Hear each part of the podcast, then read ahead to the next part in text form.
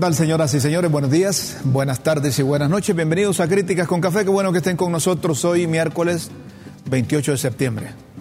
Saludos a quienes nos escuchan en Honduras, nos ven por las redes sociales y nos ven por el canal de LTV directamente en todas las compañías cableras que están operando a lo ancho y largo de toda la República y a quienes nos siguen por www.ltv.hn en cualquier parte del mundo. Guillermo, ¿qué tal estás? Un placer saludarte.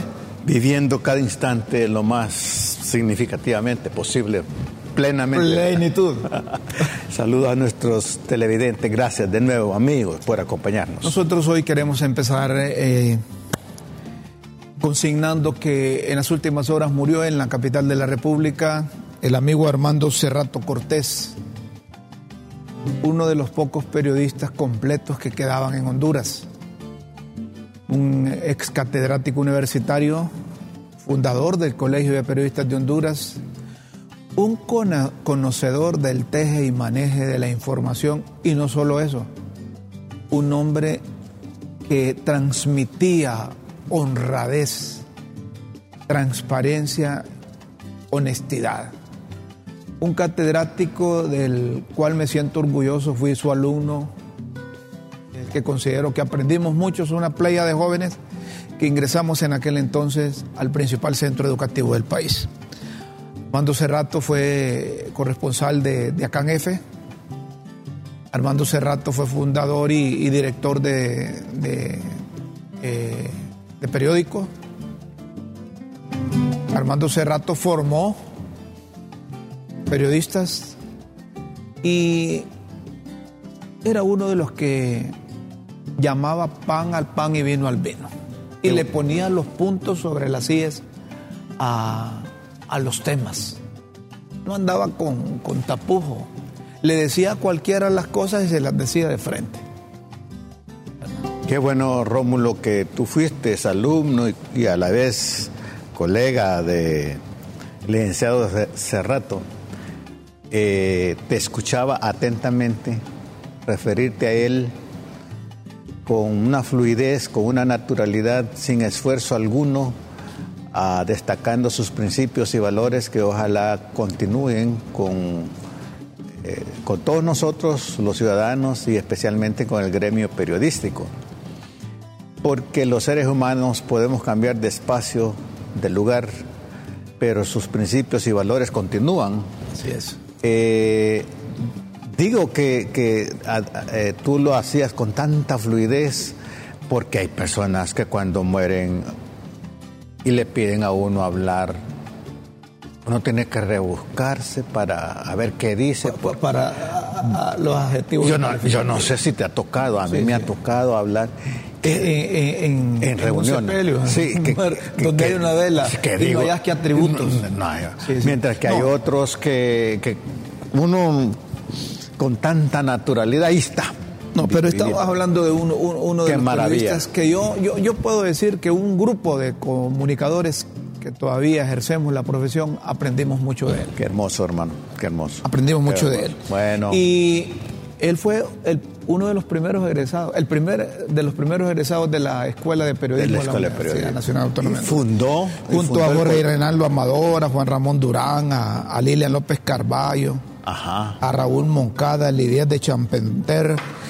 Eh, ese grupo, y, yo conozco a Reinaldo Amador, conozco a Juan Ramón Durán, muy buenos profesionales.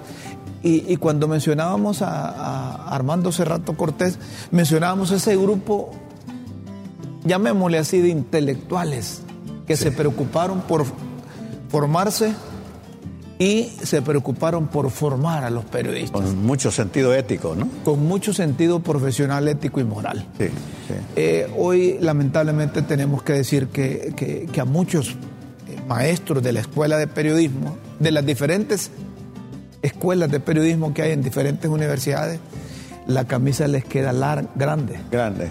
Les queda grande porque el producto que está egresando no es el que necesita la sociedad hondureña. Y están egresando cualquier cantidad de periodistas eh, y no hay empleo, no hay posibilidades de trabajo. Así es que para la familia de Armando, para sus hijos. Nuestra solidaridad. Nuestras muestras de pesar. Condolencia. Y que la tierra le sea leve, querido Lick, como le decíamos cariñosamente a don Armando Cerrato Cortés. Un hombre que nos ponía examen de 100 preguntas. Qué interesante. O un hombre que decía, les pongo de una sola pregunta el examen y la contestan entre todos, o les pongo 100, 100 preguntas. Si, si, solo te ponías una y la perdías, que sacaba cero. Por supuesto. Entonces nosotros preferíamos las 100 preguntas. Sí, sí, sí, Para aprender y contestar. ¿verdad? Ese era Armando, entre otras cosas. Armando Cerrato Cortés. Con el permiso de la familia, familia nosotros vamos a, continuar con el programa. Esto debe ser una preocupación del gobierno de la República. Debe ser eh, una prioridad que las empresas maquiladoras tengan garantías de seguridad. Por supuesto. Y que tengan motivación como para seguir, seguir operando en Honduras. Una empresa como esta Genes Brand, que dejará de operar en Honduras y que a todos los empleados, sin excepción alguna, se les dará eh, sus reconocimientos laborales. Esta empresa, ¿por qué se va del país? Porque no, no, tienen pedidos, porque, porque el mercado está saturado, el mercado internacional, y que la economía mundial y que la empresa ha tomado medidas, la empresa ha tomado medidas de, de reducción de personal a nivel global. Todos los empleados sin excepción dicen recibirán eh, sus beneficios. Todos los asociados son parte del programa educativo de la compañía. Genes opera en Honduras desde hace más de 30 años. ¿Por qué ponemos esta nota aquí? Porque esta debería ser una preocupación de las actuales autoridades, del gobierno de la República. Y digo preocupación porque ya debería estar secretario de Desarrollo o el secretario de Economía y de Comercio, o debería estar el canciller de la República dialogando con los propietarios de, esta empresa, ¿verdad? ¿Qué, es lo que está ocurriendo? ¿Qué es lo que les parece a ellos que estamos fallando? o es que las invasiones de tierra, que las intenciones de, cancelar organizaciones de la sociedad civil, que el promover el matrimonio gay. O la inseguridad social, la esas violencia. son cosas que les afectan. Pero en, esencia, ¿por qué se van? Ellos dicen que no tienen, que no hay inventarios, que no tienen pedidos. Ah. Pero, pero, ¿se han fijado ustedes una cosa que, vale la pena que la, que la mencionemos aquí. Fíjense que en Nicaragua Daniel Ortega es un dictador que cierra iglesias, cierra todas cosas, pero fíjense que no se meten con los gringos en cuanto a la inversión se refiere. ¿Has escuchado vos en los últimos meses que dicen que la empresa tal o la maquila tal se va de Nicaragua por esto y esto y lo otro? A eso les extienden una, una alfombra. Que el capital no tiene fronteras. El capital no tiene fronteras ni ideología. Y entonces aquí deberíamos de aprender a mantener esas empresas, a sostener esas empresas. Eh, eh, como cuando hay una emergencia y la empresa dice, me voy por la emergencia, entonces el gobierno del país donde está operando esa empresa dice, no, a ver en qué le podemos ayudar. Nosotros le podemos ayudar, incluso le podemos subsidiar el pago de los trabajadores. Hoy me son 1.700 trabajadores los que tienen. imagínate. Por mientras disfrutan de las prestaciones laborales, quizás no van a sentir, pero ¿cuánto les va a durar? si las prestaciones te duran unos meses, tres meses, cuatro, cinco meses. Y es una empresa histórica acá en el país, ¿verdad? Aún con todo, dice que, que la situación política en Honduras influye y que van a preferir, van a preferir un país donde hay menos cambios, presiones o reestructuraciones de tipo. Entonces, por inseguridad social. De tipo político. Inseguridad social. Es decir, si hay invasiones, si eh, quieren o consideran prioridad reestructurar, cerrar, cambiar o eliminar las organizaciones de la sociedad civil. Si el procurador dice que hay que reformar el artículo tal que dice que solo hombre y mujer se pueden casar para abrir la posibilidad para un matrimonio gay. Yo, yo pregunto, ¿esta es prioridad? ¿Esta es prioridad en Honduras? ¿O viene lleno de un revanchismo político? Bueno, mira, si hay inseguridad social, si hay inseguridad jurídica, si hay inseguridad de demanda de la oferta que puede hacer una determinada empresa, ningún inversionista se va a arriesgar porque todo inversionista invierte, valga la redundancia, para ganar. Me parece que debería haber un equilibrio entre inversión, entre oferta y demanda, un equilibrio gana-gana, donde el inversionista gane y donde el país gane. ¿Y cuál es la forma de ganar del país? La generación de empleo. Claro, a eso me refiero. Gana, gana. No, gana, gana, gana no solo es la plata inmediata, sino eh, que los ciudadanos... De, tranquilidad. Sí, los ciudadanos se sientan beneficiados por, por el producto de su trabajo, ¿verdad? Vamos a otro tema, señoras y señores. Aunque el gobierno niega porque han sentido el rechazo de distintos sectores en la nueva ley de las mesas ciudadanas, pero le van a dar el tiro de gracia al FONAC. Algunos piensan en función que es comienzo del fin de las organizaciones de la sociedad civil. Por ejemplo, Gabriela Castellanos del Consejo Nacional Anticorrupción, en su cuenta de Twitter, escribió, uno de los objetivos de toda dictadura es desmantelar las organizaciones que constituyen la voz de la sociedad que busca desaparecer como pensamiento crítico de sus actos. El CNA y su lucha transformadora no será parte de la domesticación política, dice Gabriela Castellano.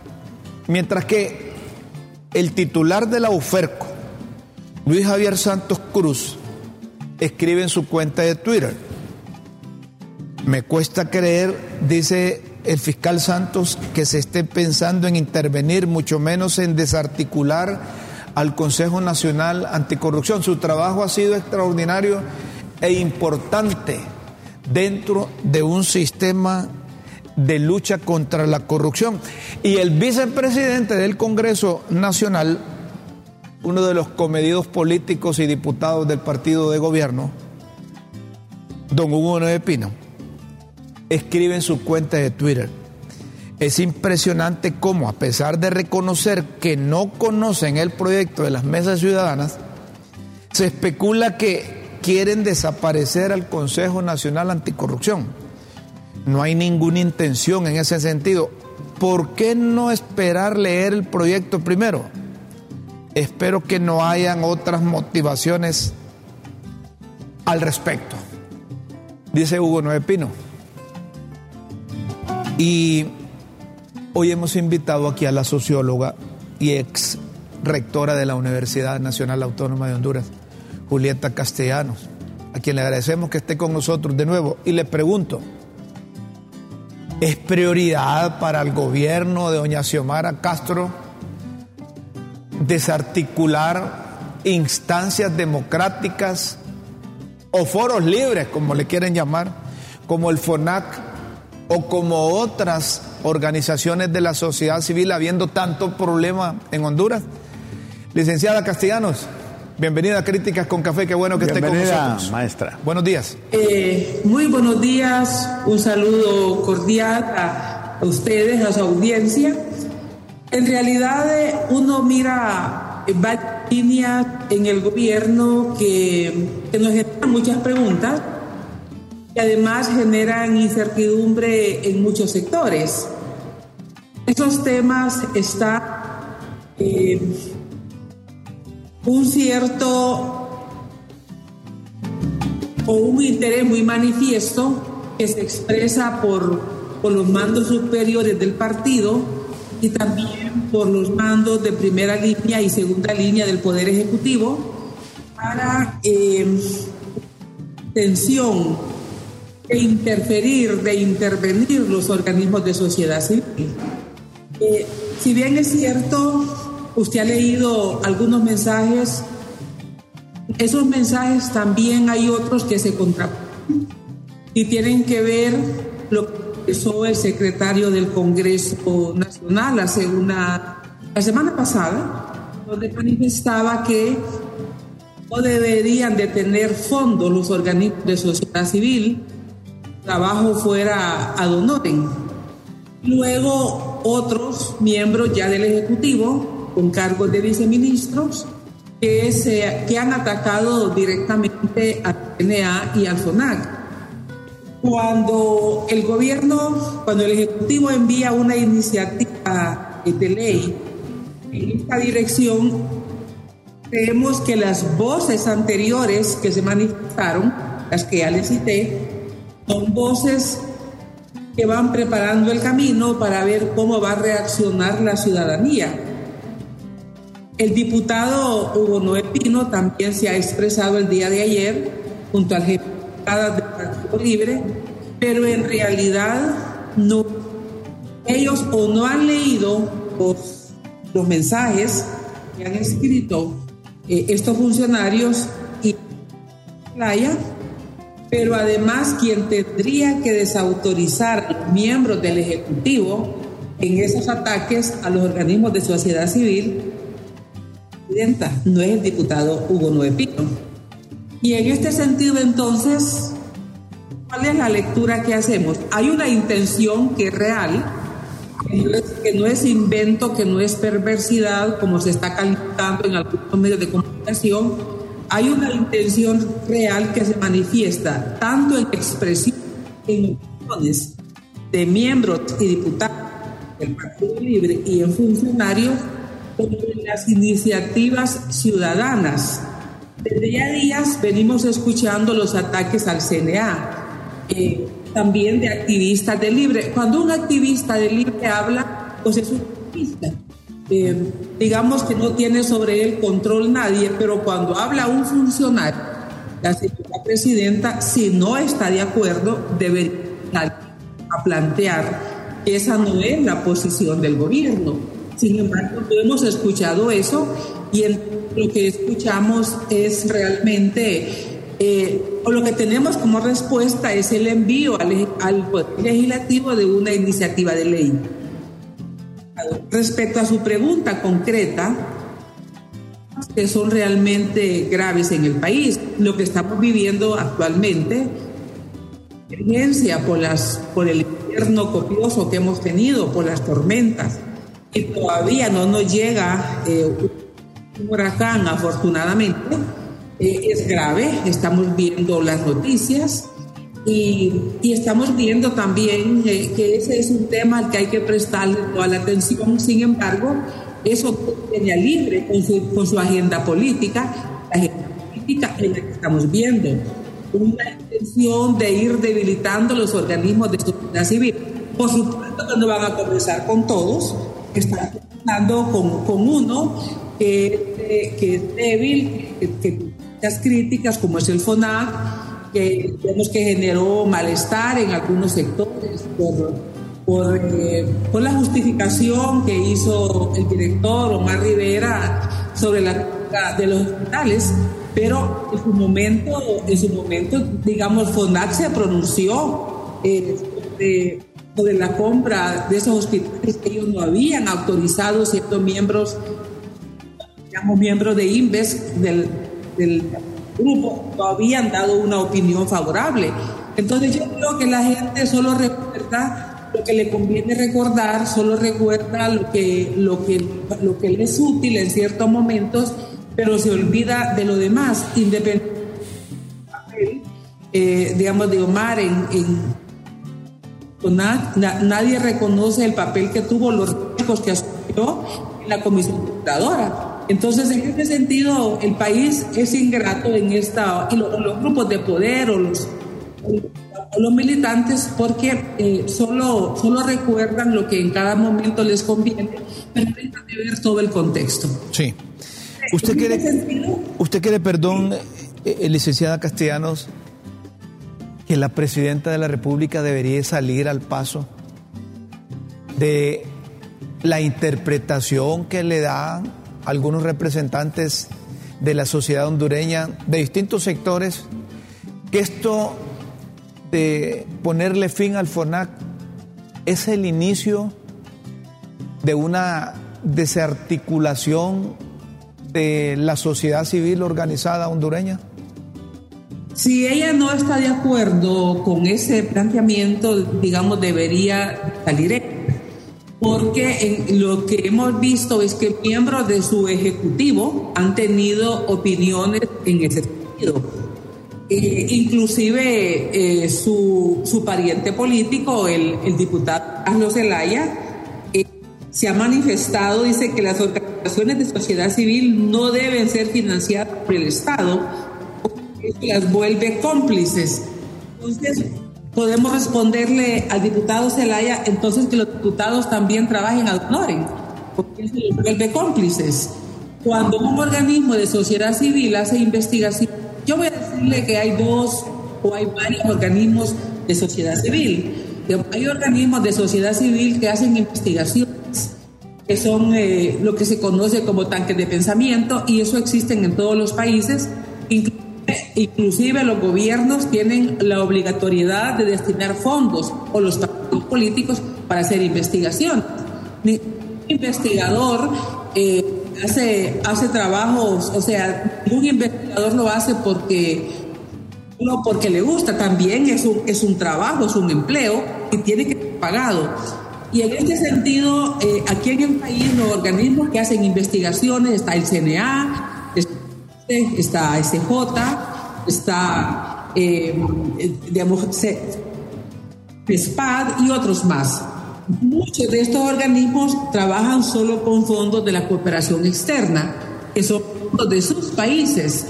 Otros, otras organizaciones como el CNA tienen fondos del Estado de Honduras, que son fondos de nuestros impuestos. Por lo tanto, de eso CNA eh, sus costos operativos. También hace investigación que hace incidencias con recursos con los cuales concursa con la cooperación. En el caso de FONAC no hace, no hace investigación, hace otro tipo de trabajo de incidencias, es otra su misión y también tiene fondos, digamos, del Estado. Pero los diputados hacen campaña con fondos de nosotros.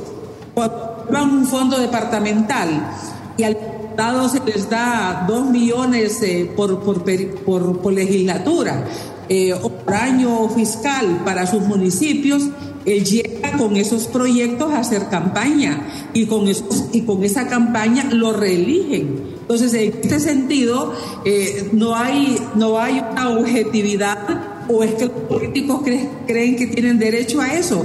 Eso es la deformación de la política. Entonces, a los diputados hay que decirle las cosas como estamos diciendo para que entiendan que los fondos que ellos les dan para la campaña, esa disciplina que se les da para que llenen sus tanques y vayan a sus, a sus municipios, el conductor que se les paga son nuestros impuestos. Entonces, en, ese sentido, y ellos trabajan y con eso se religen, y algunos se religen cuatro, cinco o seis veces. Y, y viven toda su vida de los fondos públicos porque tienen su sueldo y si son y si, y si benefician a sus familias, toda su familia vive, digamos, del Estado. Hay, hay familias que reciben millones en sueldos anuales de, impuestos nuestros, por los que devengan, por los honorarios, por los viáticos.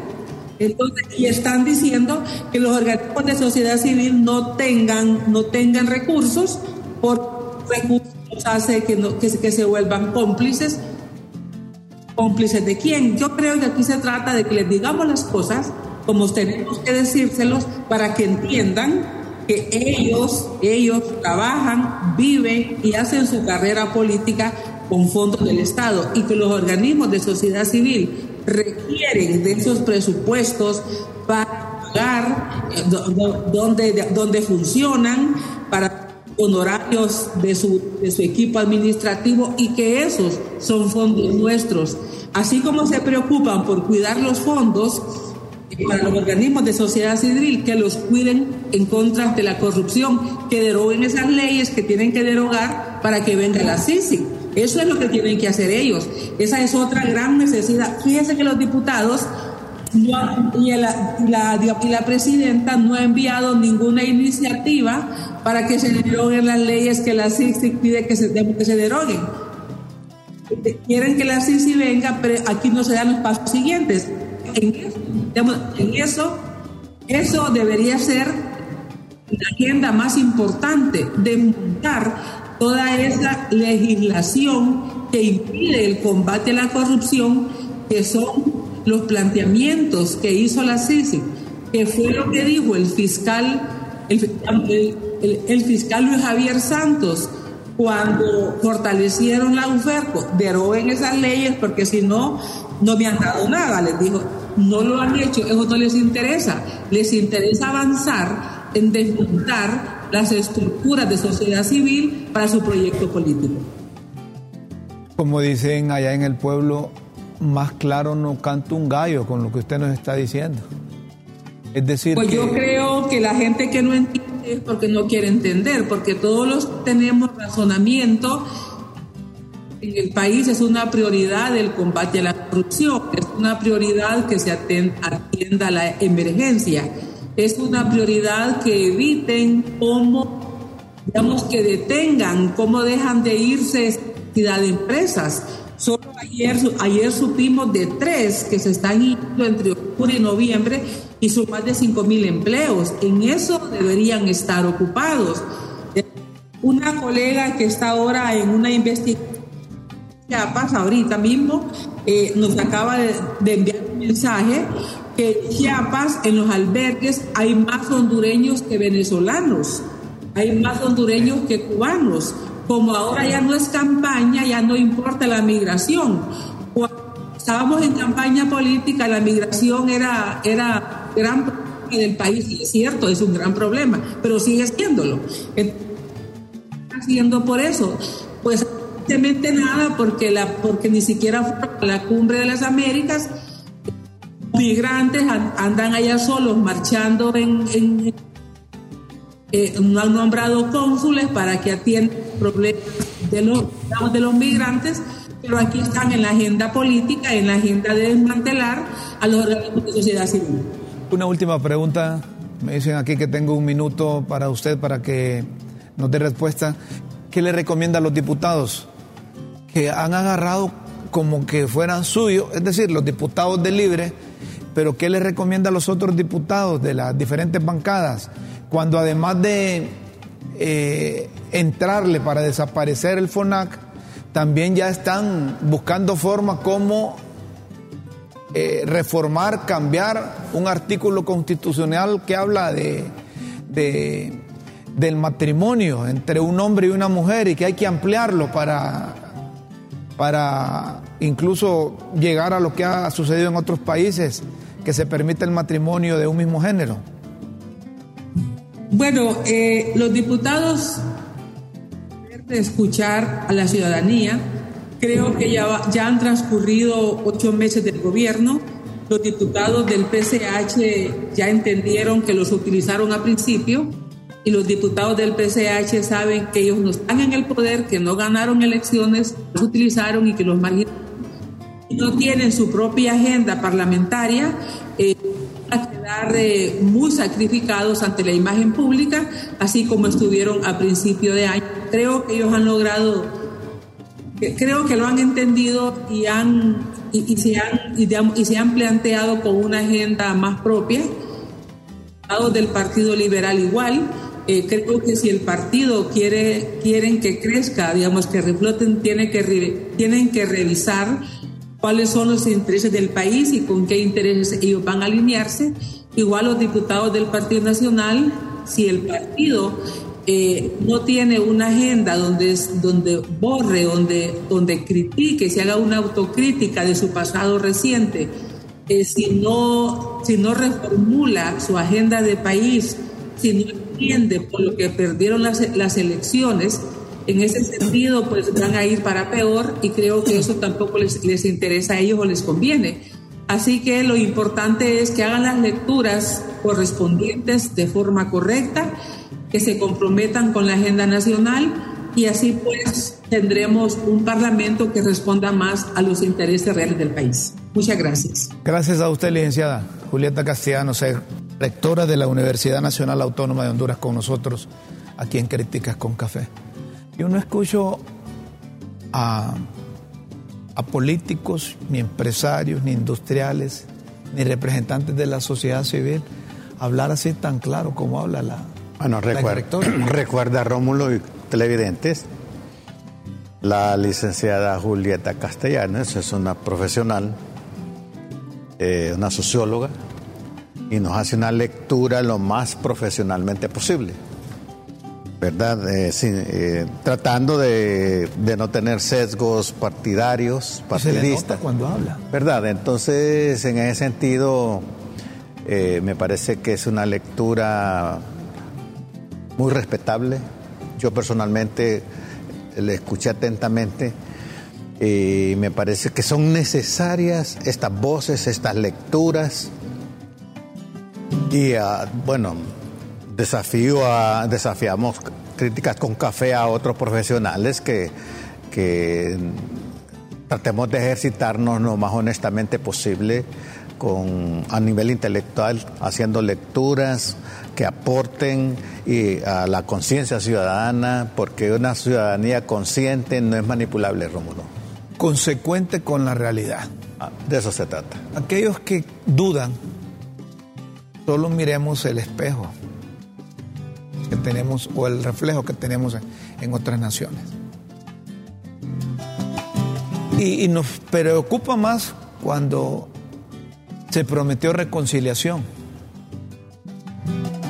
Y la reconciliación no se hace con aquellos que piensan distintos a los que gobiernan. Y esa crítica que le hace a los diputados a, a hacer lo más honestamente posible con válida. Es válida, es válida. Porque tanto dinero recibe del pueblo hondureño, del gobierno de la República, la sociedad civil, como también reciben dinero los diputados. Aquí hay diputados, como, como dice eh, la licenciada Castellano, que su modus vivendi ha sido enrolar al pueblo por, por muchas décadas, es decir, manipular las, las emociones de la gente a través de un partido. Es más, hay familias que viven de eso, pues. Ese es su trabajo. Ese, es, su, seguir manipulando a los demás, ese es su trabajo, pues. Mira, pero así como, como muchos grupos antisociales, eh, su modus vivendi es eso Así estos grupos y aún padres de la patria han vivido toda la vida de la ignorancia de los demás. Y te repito, familias, familias han hecho de, la política una empresa privada. Han hecho de los dineros del pueblo hondureño su manera de vivir y no la sueltan. No la sueltan. Incluso algunos dicen, ¿para qué vas a estudiar? Mejor metete a. Sí, porque ahí. Ahí está seguro, metete a política. Así es. Aspirás a ser alcalde, a regidor, a ser diputado al Parlamento Centroamericano. Este último, ni vas y te pagan. Sí. Una pausa aquí en Crítica con Café, luego seguimos. Están denunciando que en la ENE los recursos, el dinero de pensiones que sirven para las jubilaciones y pensionados de los empleados unos 4 mil millones de lempiras. los quieren, los que se quieren quedar, los quieren utilizar para eh, otras cosas. Según eh, eh, la denuncia es que el gobierno quiere apropiarse de eso. Ya vamos a volver para hablar de estos y otros temas aquí en Críticas con Café. No nos cambien.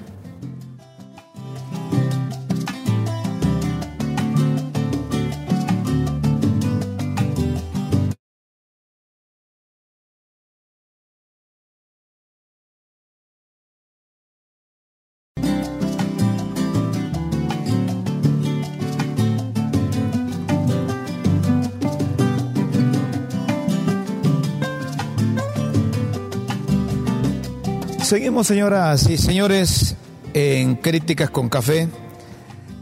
No es que nos hemos olvidado de la crisis que atraviesan nuestros compatriotas producto de la lluvia, ¿verdad?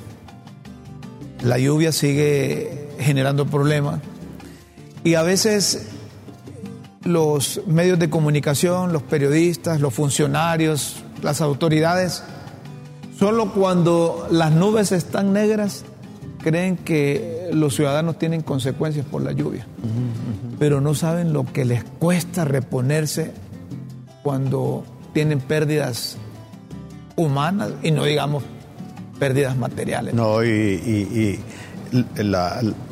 los efectos colaterales que dan enfermedades, Rómulo, eh, la miseria económica, ¿verdad? Eh, la soledad, la pérdida de un ser amado, el país está en emergencia. Eh, Mira lo que maneja oficialmente Copeco, por ejemplo. Yo creo que debe haber un poco más. Pero estos son, este es un cuadro de las repercusiones negativas que ha dejado la lluvia. Miren el caso de los afectados, se está hablando de más de 67 mil hondureños. Parece. Y hay más de 15 mil evacuados. y hay 151 albergues. Y que en esos albergues hay más de 8 mil personas. 8.595. 8.595. Y que hay 497 comunidades afectadas, ¿verdad? Y dice el gobierno que ha distribuido 20 mil kits, de, ayuda. Eh, eh, al ver estas cifras, 67 mil personas afectadas, 15 mil evacuados, ahí nomás debe, debe, haber una mayor preocupación. Y no se cuantifica ahí las pérdidas. No están las pérdidas materiales ni los daños en la infraestructura vial. Sí, sí. Que es ahí donde se va la mayor cantidad de dinero porque te vas a encontrar con comunidades que siguen aisladas. Sí, totalmente. Te vas a encontrar colonias, barrios en la parte baja del Valle de Sula que esa gente todavía está esperando ayuda. Y la, la gente que perdió su vaquita, su caballito. Era su, su, su, ingreso. Que parte de la familia, ¿verdad? Era su, medio de movilización, el caballo, el burro. Bueno, el gato. El, el, gatito, el perrito, el chanchito.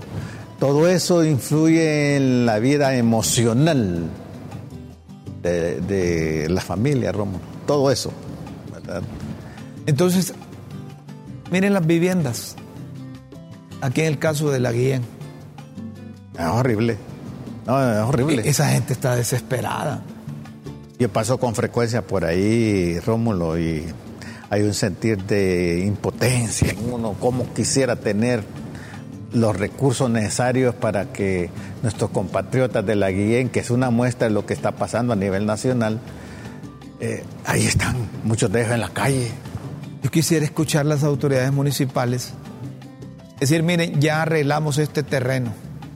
Ya esto pasa a propiedad de la alcaldía y la alcaldía se lo va a pasar a las personas afectadas. Y aquí están estos ingenieros que van a construir estas viviendas y que cada vivienda va a ser de tanto por tanto y que va a tener tantos cuartos y que se va a hacer en determinado tiempo.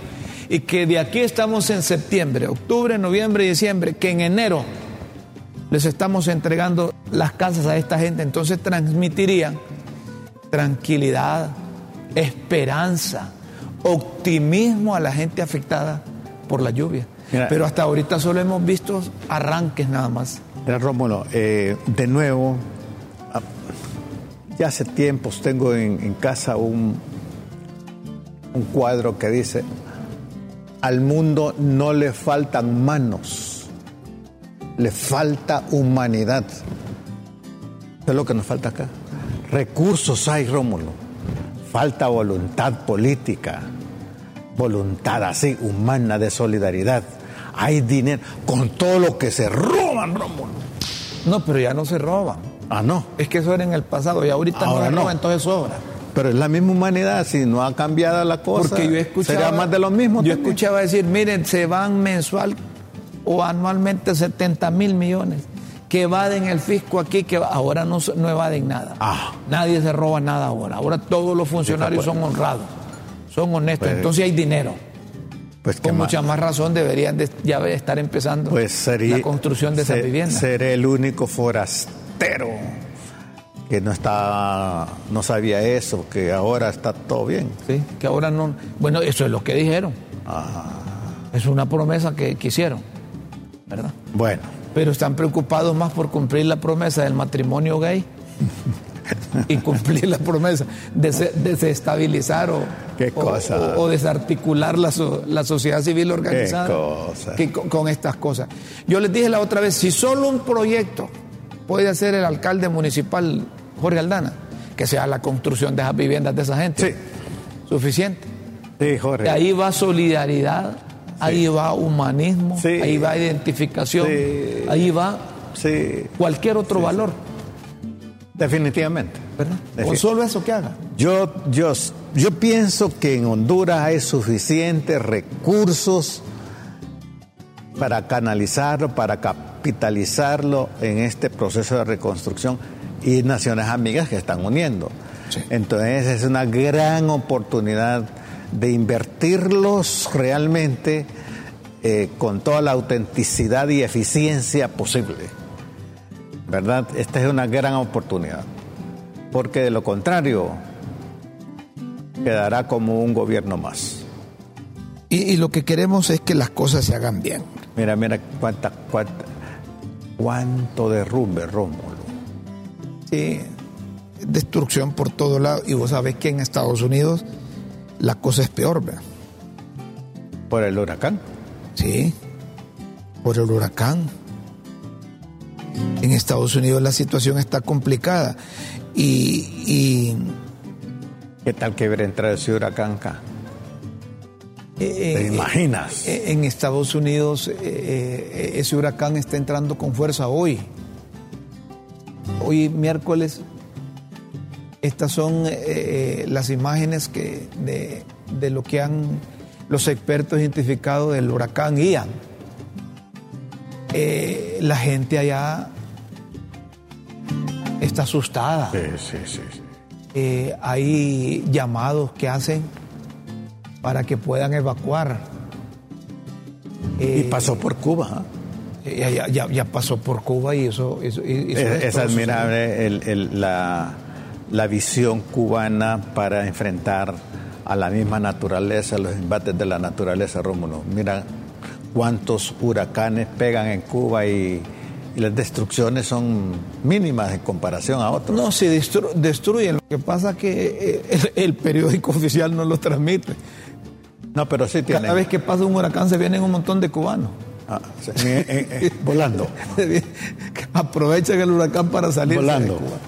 Pero los hondureños que están en, en la Florida deben eh, prestarle mucha atención y concentrarse eh, hoy, todo el día y, y por la noche, porque todavía ese huracán está en categoría 5. Y que sigan las indicaciones Correcto. eh, gubernamentales, oficiales para prevenir la vida.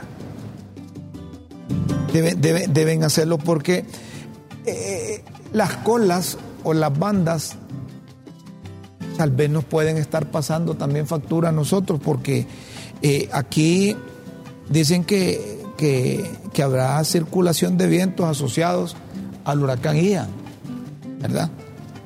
Y que se transportará humedad del, del Pacífico y del Mar Caribe.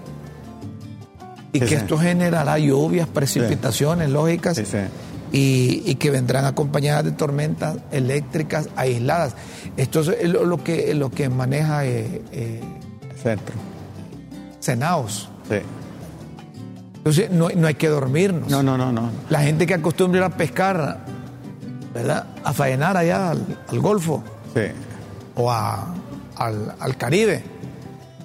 Debe Y, y, y sabes, evitarlo para evitar parte de lo colateral eh, la, proliferación de mosquitos, de zancudos.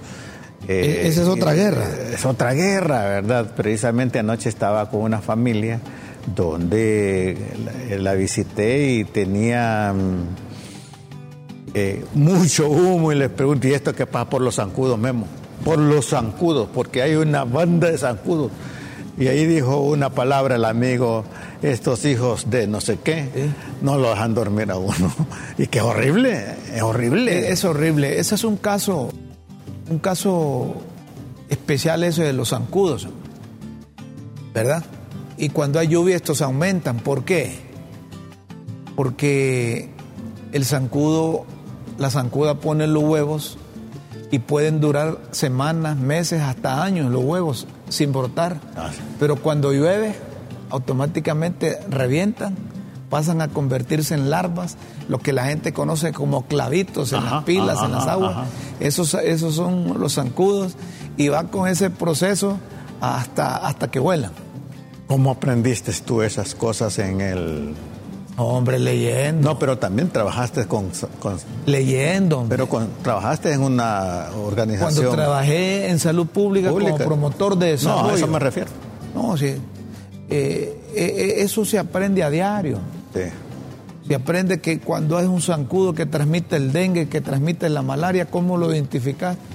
Vamos a traer un entomólogo una vez aquí. Me oh, grande. Ahora entiendes por qué yo imito tu grandeza. tu anchura. Vamos a una pausa aquí en Críticas con Café. Luego seguimos. No nos cambie, por favor.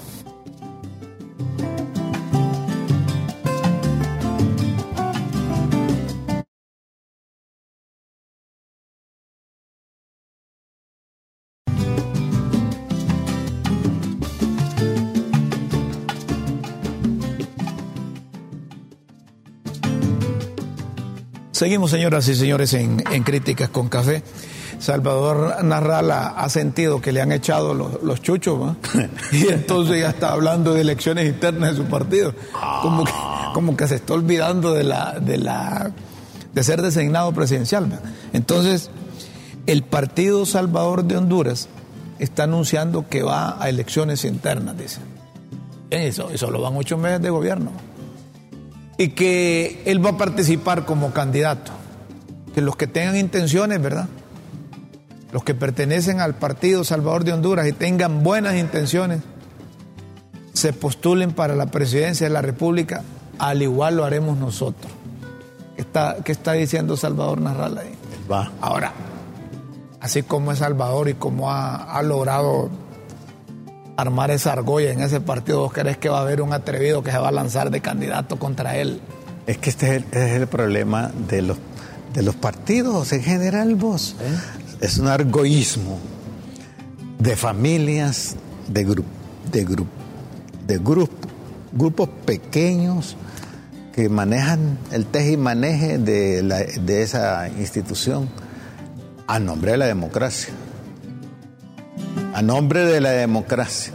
Y son empresas, son empresas personales, familiares, eh, que no van a dar respuesta a la nación. Tener un partido es negocio. Claro. Ser dueño de un partido es convertirte en parte de quienes deciden el país Mira, entran, como hablan los economistas, dólares y dinero. Con una, es un negocio con una tasa de retorno significativa. Y no arriesgas nada. Y nunca no arriesgas nada. Nunca se termina. No, no arriesgas nada. te pegan unas marimbiadas en las elecciones no y recibir dinero. No lo En las elecciones generales no recibir dinero. No lo ver. Porque la ley les permite. Así es que armemos un partido. ¿El partido de qué? El, el partido de en medio ¿Ah? Ni de izquierda ni de derecha. Ya no hay eso. Aquí nos dice Alishan que el tiempo ha terminado, hermano. Terminó. Mañana tenemos un tema importante, lo anunciamos desde ahora, el corazón. Mañana es Día del Corazón. Mañana vamos a tener expertos aquí hablándonos de cuándo su corazón, corazón, de cuándo su corazón ya está pidiendo auxilio. ¿Cuándo identificar que una persona puede tener consecuencias con su corazón. Entonces, los enamorados también pueden pedir auxilio. No, eso es otra cosa. Por el corazón. No, eso es otra cosa. Estamos hablando de, cardiólogos, de expertos. el corazón, si te da el palo la doña, te puede dar un impacto. ¿ah? También bueno, amigos, gracias infinitas por acompañarnos. Hoy vivamos todos, todos con mucho sentido en la vida. Con Dios siempre en vuestras mentes y en nuestros corazones. Nos escuchamos mañana a partir de las 9 de la mañana en LTV en Críticas con Café. Por hoy, buenos días, buenas tardes y buenas noches.